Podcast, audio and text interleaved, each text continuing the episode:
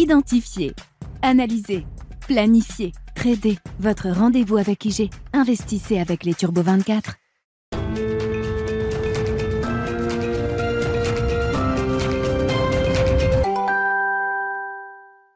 Bienvenue dans Smart Bourse, votre double dose quotidienne de marché en direct sur Bismart, chaque jour à la mi-journée, 12h30, 13h, et en fin d'après-midi, la grande édition pendant une heure à partir de 17h en direct, rediffusée à 20h sur Bismart TV, émission que vous retrouvez chaque jour en replay sur bismart.fr et en podcast sur l'ensemble de vos plateformes. Au sommaire de cette édition de la mi-journée, la séquence Banque Centrale qui bat son plein avec une décision euh, matérialisée, celle de la Fed hier soir, sans surprise, la Fed a relevé ses taux d'intérêt de 50 points de base et euh, euh, l'immense majorité des banquiers centraux américains désormais militent pour une stratégie higher for longer. 17 membres du FOMC voient des taux directeurs de la Fed supérieurs ou égaux à 5% tout au long de l'année 2023. C'est un schéma euh, assez dur, beaucoup plus dur que ce que les marchés anticipent et les marchés d'ailleurs ont plutôt décidé d'ignorer les messages envoyés par Jérôme Powell qui aimerait voir les conditions financières se durcir encore un peu plus pour l'aider dans son travail de lutte contre l'inflation. Néanmoins, on notera sur la partie obligataire que les taux américains sont plus bas qu'ils ne l'étaient avant la publication du euh, CPI, le dernier rapport sur l'inflation aux États-Unis, mardi, et un marché qui anticipe toujours que la Fed pourrait être amenée à baisser ses taux à partir de la seconde moitié de l'année prochaine. Un sujet de, contradiction, effectivement, qu'il faudra résoudre à un moment, et nous en parlerons euh, largement avec Frédéric Ducrozet, qui sera avec nous euh, en visioconférence dans quelques instants chez Pictet Wealth Management, avec la, BCE et la Banque d'Angleterre, hein, qui vont prendre le relais. La décision de la Banque d'Angleterre est attendue euh, d'ici une demi-heure maintenant, et la décision de la Banque Centrale Européenne en tout début d'après-midi. 50 points de base là aussi, c'est le tarif unique pour les, banques centrales l'occasion de ces derniers meetings de l'année 2022 avec pour la BCE euh, de premières indications sans doute sur la stratégie de réduction du bilan qui pourrait débuter à partir de l'an prochain. Voilà pour euh, les sujets du jour et nous évoquerons évidemment la position des marchés en cette euh, fin d'année avec, rappelons-le quand même, un CAC 40 dividende réinvesti qui est en baisse de seulement 4% depuis le 1er janvier, une performance spectaculaire au regard de tout ce qu'on a traversé euh, au cours de cette année 2022. Euh, que penser effectivement de ces performances affichées par euh, les indices européens et l'indice parisien notamment en cette fin d'année? Et quelles sont les idées stratégiques qu'on peut avoir en matière d'investissement pour entamer 2023 Là aussi, ce sera un sujet de discussion avec nos invités pendant cette demi-heure.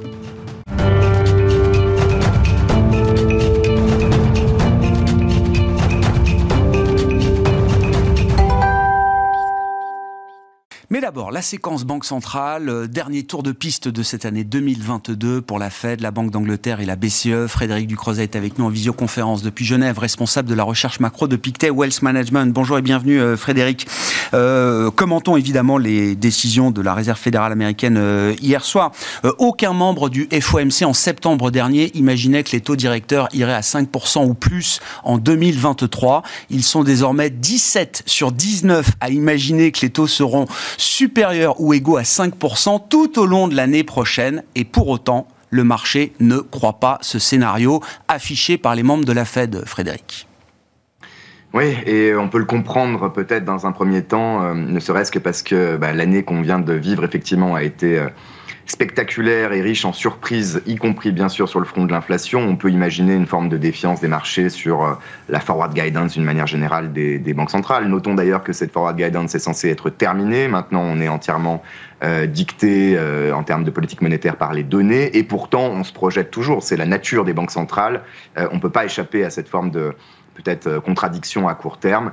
Euh, la Fed, comme la BCE, comme d'autres banques centrales, utilisent d'ailleurs ces projections dans une large mesure comme signal hein, de politique monétaire. On a un taux euh, terminal de la Fed au-dessus de 5% l'année prochaine. C'est le message qu'on attendait d'ailleurs hier qui est, qui est au quiche. La surprise est effectivement plutôt en termes de réaction de marché.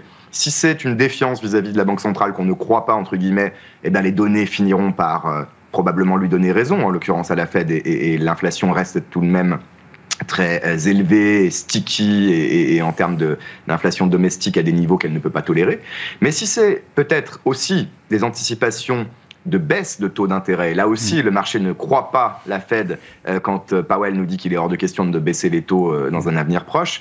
Alors c'est peut-être un petit peu plus embêtant et c'est là où la communication de la Banque centrale pourra être amenée à, à être recalibrée.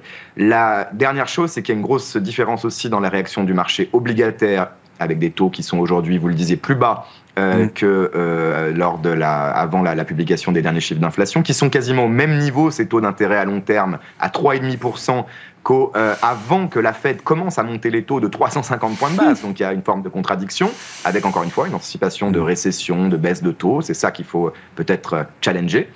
Euh, et une différence avec le marché action qui, lui, bon, certes rebondit euh, depuis quelques semaines, mais reste quand même en baisse aux États-Unis euh, largement sur l'ensemble de l'année. Peut-être aussi qu'à la marge, Powell se dit qu'une bonne partie de, du travail, entre guillemets, et, de ben, la, douleur hein, qui a été infligée aux investisseurs et de l'effet richesse qui en résulte, peut-être qu'on a déjà eu beaucoup et que la suite viendra par le marché immobilier notamment. C'est là aussi ce qu'à mon avis le, marché euh, equity, crédit et obligataire nous, nous dit à, la réaction de cette euh, décision. Il n'y a plus de forward guidance, mais il y a toujours des indicateurs clés de performance et Jérôme Powell euh, focalise l'attention des investisseurs sur une partie précise de l'inflation américaine désormais, euh, Frédéric, l'inflation cœur dans les services en dehors de euh, l'immobilier et du, logement. Qu'est-ce qu'il y a de spécifique dans cette partie cœur sous-jacente de l'inflation et pourquoi est-ce que Jérôme Powell en fait un indicateur clé à ce stade? C'est un éternel débat hein, qui date depuis des dizaines d'années d'avoir la bonne mesure de l'inflation sous-jacente, celle qui vous donne la direction de l'inflation totale dans les années à venir. Au-delà du très court terme, une banque centrale doit avoir une, un objectif d'inflation à 18 mois ou 2 ans, et, et, c'est ce qu'on essaie de déterminer dans cette tendance de l'inflation. Il n'y a pas de réponse unique, d'ailleurs la, la, situation est très différente en Europe des États-Unis par exemple. Il se focalise sur cette, ce noyau dur de l'inflation dans les services hors shelter, hors immobilier, parce que tout le reste est euh, amplifié par un certain nombre de, distorsions statistiques. Euh, l'énergie, il faut pour l'instant la mettre de côté. L'alimentaire, on comprend pas très bien tout, mais c'est en train enfin de s'améliorer. Les goulots d'étranglement qui euh, se sont progressivement dissipés. On pense aussi au prix des, automobiles neuves ou d'occasion. et puis dans les services, enfin, quand il reste que ça, ce qu'on veut capter, c'est vraiment l'intensité des pressions domestiques, notamment via les salaires, donc dans cet secteur de l'économie qui est très intensif en, main-d'œuvre et vraiment capter là, euh, bah, d'abord si on a bien passé le pic et à, quel niveau l'inflation va euh, peut-être trouver un équilibre l'année prochaine. C'est vraiment la grande question. L'immobilier étant également un poids important aux États-Unis, mais pas en Europe, via les loyers imputés. On sait que le cycle de l'immobilier va, in fine, peut-être après encore quelques mois, peser enfin sur l'inflation. Pour le moment, c'est pas le cas. Hein. L'inflation a surpris à la baisse aux États-Unis, malgré une très très forte augmentation à nouveau euh, des loyers. Donc il y a tout ce, cette confluence d'indicateurs. Powell, comme tout le monde, comme tous les économistes, essaye d'y voir plus clair en filtrant vraiment euh, ce, qui, euh, ce qui est le plus important. Mais quand on filtre trop, on risque aussi de perdre une partie de, de l'information. Ah si on en vient à la Banque Centrale Européenne, euh, Frédéric, donc je le disais, un tarif unique pour toutes les grandes banques centrales euh, majeures, en tout cas des pays développés pour ce, dernier tour de piste de l'année, 50 points de base donc euh, à suivre cet après-midi. Et de premières indications sans doute sur la stratégie de réduction du, bilan à partir de 2023. Qu'est-ce que vous attendez comme information euh, particulière, nouvelle à l'issue de la conférence de presse de Christine Lagarde tout à l'heure, Frédéric? Je pense que la Banque Centrale Européenne peut être la plus au quiche de toutes. Euh, J'avais peut-être encore un doute pour la Banque Nationale Suisse, mais c'est pas le cas. Euh, non, la Banque Centrale Européenne pour plusieurs raisons. D'abord parce que les taux sont plus bas. Hein. On va avoir une augmentation probablement de 50 points de base à 2% seulement. Euh, on est loin des taux euh, de la Fed ou même euh, de ceux du Royaume-Uni. Il y a encore du chemin. également parce que les dernières informations vont quasiment systématiquement dans le sens d'une récession moins sévère que prévu, que l'économie euh, allemande, notamment par l'Institut euh, statistique IFO, euh, peut peut-être même échapper à une récession cet hiver, ce qui n'était pas du tout l'hypothèse il y a encore quelques temps. enfin, en Europe, parce qu'on a une inflation qui est plus élevée, et là aussi, avec un caractère un peu plus persistant par un certain nombre de systèmes d'indexation des salaires, des retraites, euh, et, et qu'on peut imaginer, je ne dis pas que c'est le cas, mais que le risque d'effet de, second tour sur les salaires ne sera pas forcément plus important, mais plus long, plus persistant dans la durée. Donc la BCE veut, euh, je pense, malgré des hausses de taux qui vont à ralentir euh, dans leur ampleur en tout cas, être très claire sur le fait qu'elle n'est, n'a pas encore terminé ce travail de normalisation et effectivement son, sa réduction du bilan, elle n'a même pas commencé pour la partie active en tout cas. Mm. Je pense que Christine Lagarde et les conseils du gouverneur, les membres du conseil des gouverneurs auront vu également la réaction de marché à la conférence de Powell. Et voilà, si on peut avoir des surprises, à mon avis, elles iront toutes dans le sens d'un ton un peu plus agressif que prévu encore cet après-midi. Et on peut imaginer, euh, au courant de l'année 2023, une BCE qui reste plus hawkish qu'une Fed, c'est-à-dire une BCE qui continuerait de monter ses taux, peut-être à des pas encore de, de 50 points de base. Euh, pourquoi pas quand la Fed serait déjà proche d'une pause ou revenue peut-être à des pas de 25 points de base seulement? En temps normal, c'est difficile à imaginer, même en revenant à l'époque de la Bundesbank, c'était très rarement le cas que l'Europe puisse continuer de resserrer les conditions monétaires alors que la Fed a, arrêté, mais tout est différent euh, dans ce cycle, hein, donc tout est possible. Effectivement, le profil d'inflation sous-jacente en zone euro fait qu'en février, prochaine réunion de la BCE après celle-ci, euh, à mon avis, le risque d'une hausse de 50 points de base sera toujours euh, important. Hein. On sait que des membres comme Isabelle Schnabel sont déjà en faveur de, de, pas plus important dès aujourd'hui probablement.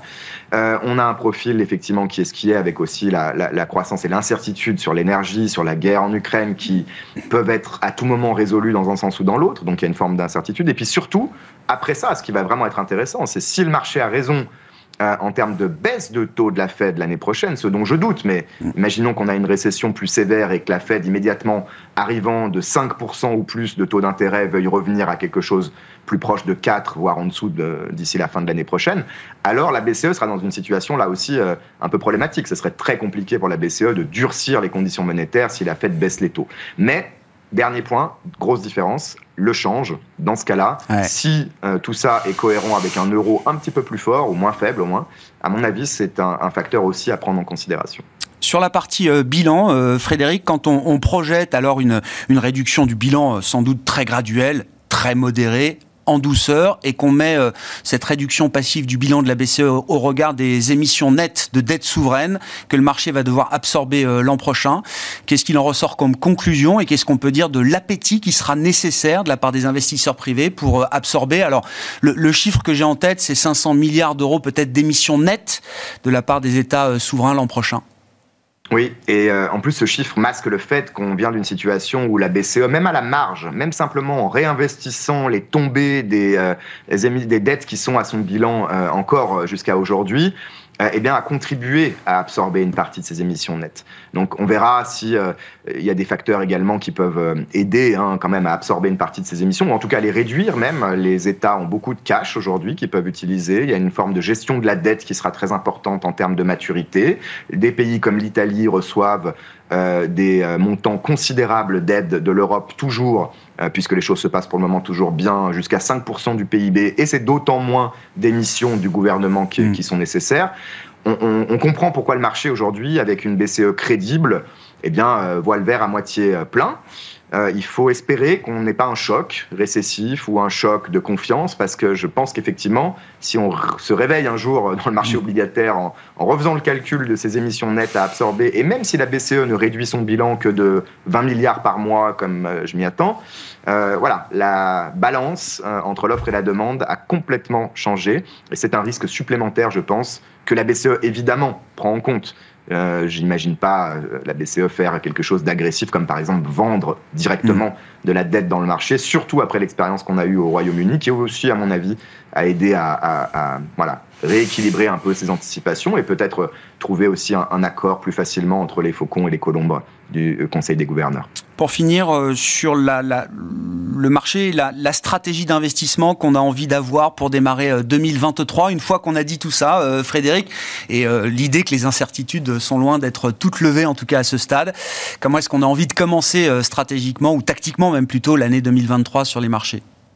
Écoutez, il y a beaucoup d'incertitudes, mais il y a une certitude, c'est que les taux d'intérêt sont élevés aujourd'hui et vont le rester, euh, selon nous, pendant encore un bon moment. On peut discuter des baisses de taux euh, en fin d'année prochaine, mais, mais on n'en est pas là. Je pense que le cash et, surtout maintenant euh, le crédit de bonne qualité des compagnies américaines, à terme européennes, les plus résilientes dans un environnement d'inflation relativement élevé encore, est à privilégier et que maintenant on a on n'avait pas de fixe, on n'avait pas d'income, on mhm. a quelque chose qui semble fixe et puis on a du l'income, on a du revenu donc Donc ça me paraît euh, mm. un, pilier essentiel maintenant d'une stratégie d'investissement multi-actif. Vous pouvez imaginer plein d'autres choses autour de ça. Euh, je pense au, au, yen et à l'histoire du Japon qui sera très intéressante l'année prochaine. La Chine, évidemment, les choses bougent.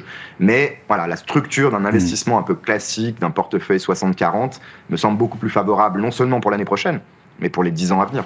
Et oui, le grand reset 2022 permet de réouvrir quand même un certain nombre de perspectives en matière d'investissement euh, diversifié. Merci beaucoup Frédéric. Frédéric Ducrozet avec nous, responsable de la recherche macroéconomique de Pictet Wealth Management.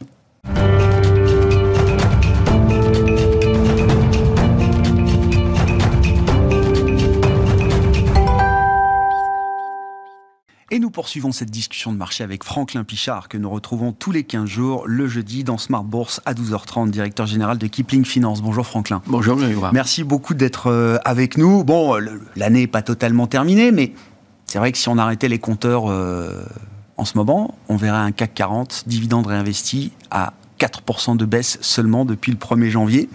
Je, je reste frappé par cette performance, alors certes négative, mais à peine négative au terme d'une année 2022 qui aura été quand même euh, décoiffante.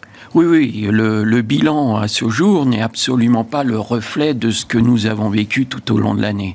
Euh, ça a été une année très compliquée, tout comme 2023, euh, pour les raisons que vous venez d'évoquer avec Frédéric Ducozet, le seront et nous réserverons une année de tous les dangers en scie, comme on a pu l'avoir en 2022. Et c'est vrai que le, le, boulot de gérant a été très compliqué. on a pu l'évoquer, ou on l'évoque quand on se voit entre entre professionnels, journalistes, un peu ras-le-bol hein, des banquiers centraux. On aimerait bien s'interroger et se préoccuper plus de la micro des entreprises que d'être suspendu à euh, la politique monétaire des grands argentiers, euh, de, des conséquences que ça peut avoir. Mm. Les hausses de taux, les hausses de taux, c'est la hausse des frais financiers pour les entreprises. Euh, l'inflation, c'est la hausse des prix, c'est la hausse des salaires.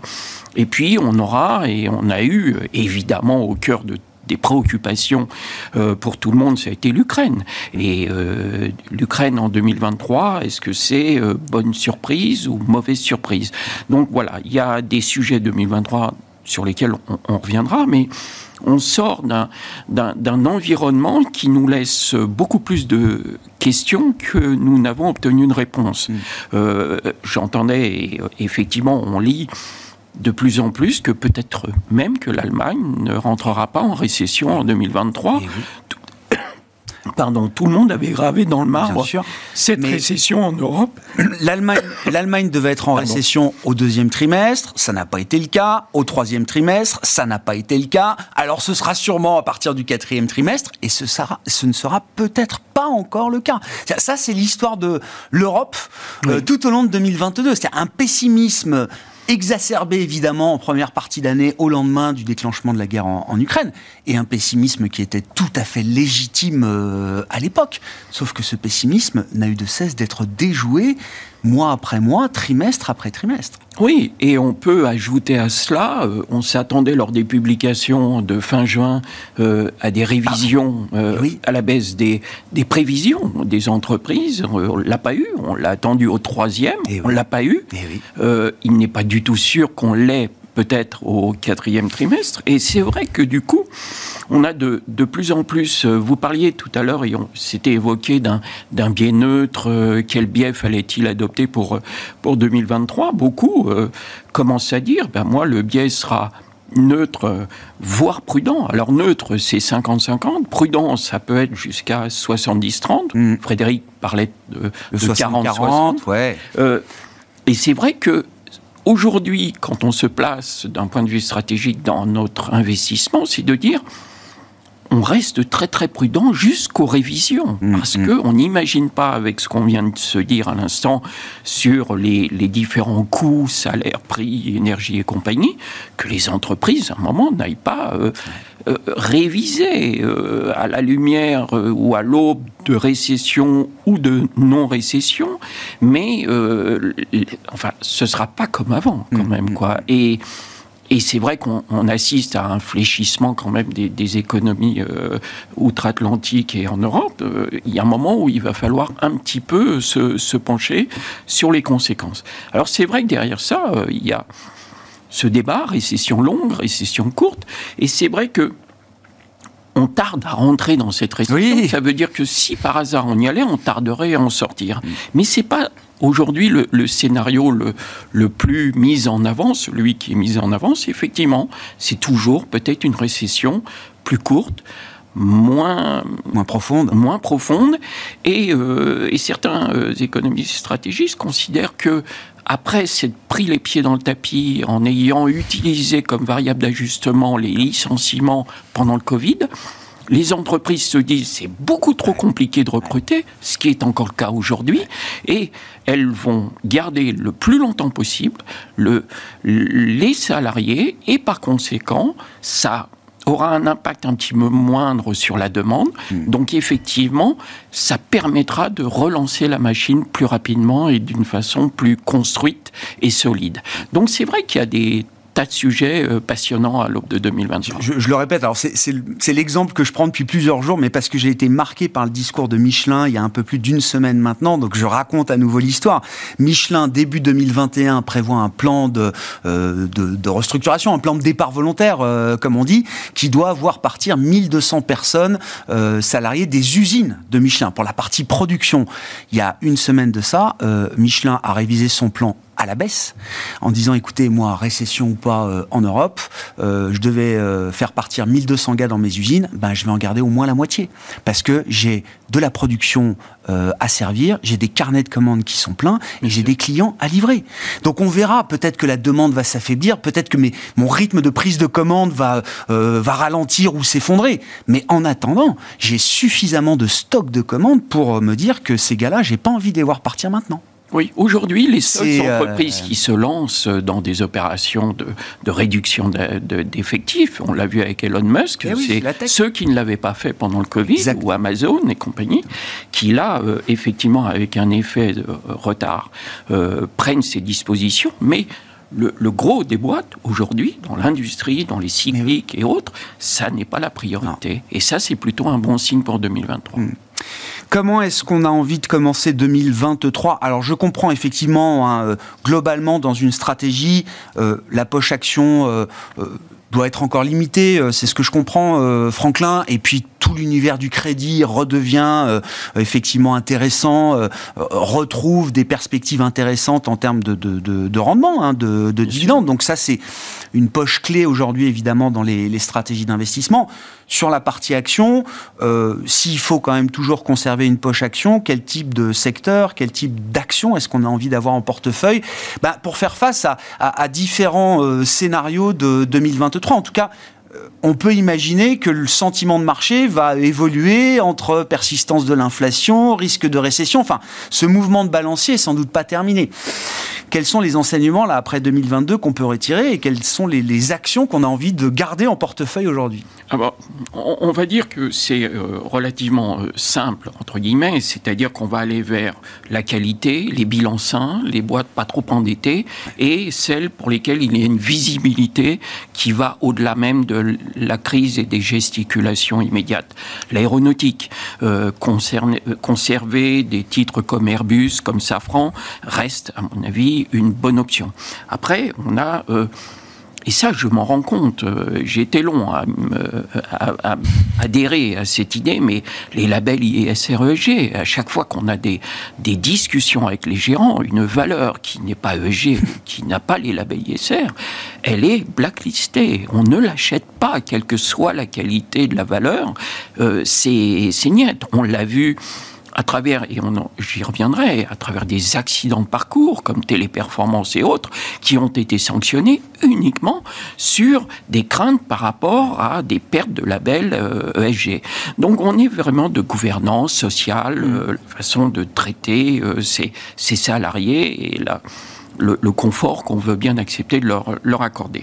Et donc, ces labels vont être essentiels également dans le choix. C'est pas la peine d'avoir une belle valeur, c'est pas la peine d'avoir un super truc. Si elle n'a pas ces labels, c'est de l'argent. Une valeur de qualité sur le plan extra-financier, vous dites Exactement. Elle doit générer de la surperformance. Elle doit avoir euh, une performance à un moment qui reflète aussi cette qualité extra-financière. Ah oui, complètement. Moi, je discute avec des, des gérants de fonds euh, qui sont long short, qui sont diversifiés, qui sont peu importe quoi. Ils nous disent on envoie un questionnaire aux sociétés, Mmh. elles nous répondent pas, on l'achète Ouais. pas. Même, et donc ils ouais. en amont, fait tout un screening sur euh, la qualité de la boîte, ses résultats financiers, et puis après ils posent les autres questions. Pas de réponse, elle est vendue ou Mmh. pas achetée, purement et simplement, elle sort de leur euh, univers de valeur. Après, au-delà de ça, il va falloir euh, avoir des cycliques qui profiteront. On aura des bonnes nouvelles, on l'a dit, euh, peut-être pas de récession, la réouverture de la Chine qui se fera, qui commence à, à se dégeler un petit peu. Donc il y aura des cycliques de qualité, il faudra aller sur des Schneider. Et puis, L'énergie restera euh, primordiale, des valeurs euh, comme Engie, comme Air Liquide sont des titres qu'on gardera en fond de portefeuille. Le luxe a prouvé euh, une fois encore euh, la, la qualité malgré les, les performances et les parcours qu'on a vus. N'oublions pas qu'Hermès a été à 1730, on l'a vu à 950 Mais oui. et qu'on est à 1500 Mais et oui, quelques. mais oui. Donc on a véritablement... Hermès et LVMH vont terminer l'année en positif. Exactement. Depuis le 1er juin. Ces boîtes-là, elles sont passées par des moins 20, des moins 30, des moins 40 par rapport à leur plus haut cette année 2022. Tout à fait. La seule qui restera très nettement négative cette année, c'est Kering. On sait pourquoi. Enfin, c'est un sujet un petit peu différent. Et puis, euh, euh, on va. euh, on va jouer les valeurs, euh, soit qui ont déjà annoncé leur warning, soit qui ont eu des accidents de parcours, et puis certaines, bah, par euh, voie de conséquence, sont des performances très très négatives. Et on continue de garder quand même des Dassault Systèmes, quand même leader européen dans le logiciel, et qui affiche une performance de moins 31%. Au début, on nous a dit qu'on on, on corrigeait le, le- le- L'excès de valorisation. de valeur Ouais. et autres. Maintenant, on est allé un peu loin. Ça reste quand même une très très belle société. Téléperformance, pour les raisons dont on vient de parler, mais qui se débat pour démontrer que c'est un mauvais procès qui a été fait. Mm. Téléperformance, on est à moins de 40% depuis le début de l'année. Et puis une petite nouvelle qui est arrivée au mois de mai en bourse, euh, EuroAPI, euh, un peu défensive. On l'a eu en bourse à autour de 13,80, entre 13,50 et 14. Elle vaut entre 13,50 et 14, mais on est passé par 19. C'est la partie industrielle de Sanofi. Ouais, c'est ça. C'est une boîte hyper bien gérée, de qualité, dont tout le monde vous disait le plus grand bien. Le, la vraie valeur, c'est peut-être plutôt près de 19, avec des objectifs à l'époque qui étaient à 22-25, que les 13 et quelques auxquels on est rendu aujourd'hui. Et puis, les financières, on parle de hausse des taux. Donc, Ouais. aller sur de la BNP, je pense qu'on ne prend pas un risque majeur. Sur les services financiers, comme Edenred, euh, qui euh, euh, a eu un beau parcours en, en 2022, mais qui devrait poursuivre sur ce, ce chemin-là en 2023. Et puis, toujours pareil, on- les valeurs de rendement qui sont dans les défensives de portefeuille. On peut avoir du 8-9% sur Stellantis, on peut avoir du 8% sur Engie, du 7% sur, euh, sur BNP ou Crédit Agricole. Donc voilà, on, on a également des, des trucs intéressants à jouer. Et puis le dernier, euh, que certains euh, citent toujours, mais pour lequel je comprends toujours pas, c'est l'or. L'or qui est en performance négative depuis le 1er janvier en dollars et qui, effectivement, vu de chez nous, est légèrement positif. Enfin, 7,5% de hausse Oui, sur enfin, ça, une hein. hausse de change. change de l'ordre de 10%. Mais sinon, voilà. Donc l'or, je continue de ne pas y toucher. Merci Ouais. beaucoup, euh, Franklin. Merci euh, d'être venu euh, participer pour cette dernière fois de l'année. On vous retrouve en 2023, bien sûr. Je précise tout de suite. Franklin Pichard qui était euh, avec nous pour euh, quasiment conclure cette année euh, 2022, directeur général de Kipling Finance, invité de Smart Bourse à la mi-journée. On se retrouve à 17h en direct sur Bismart.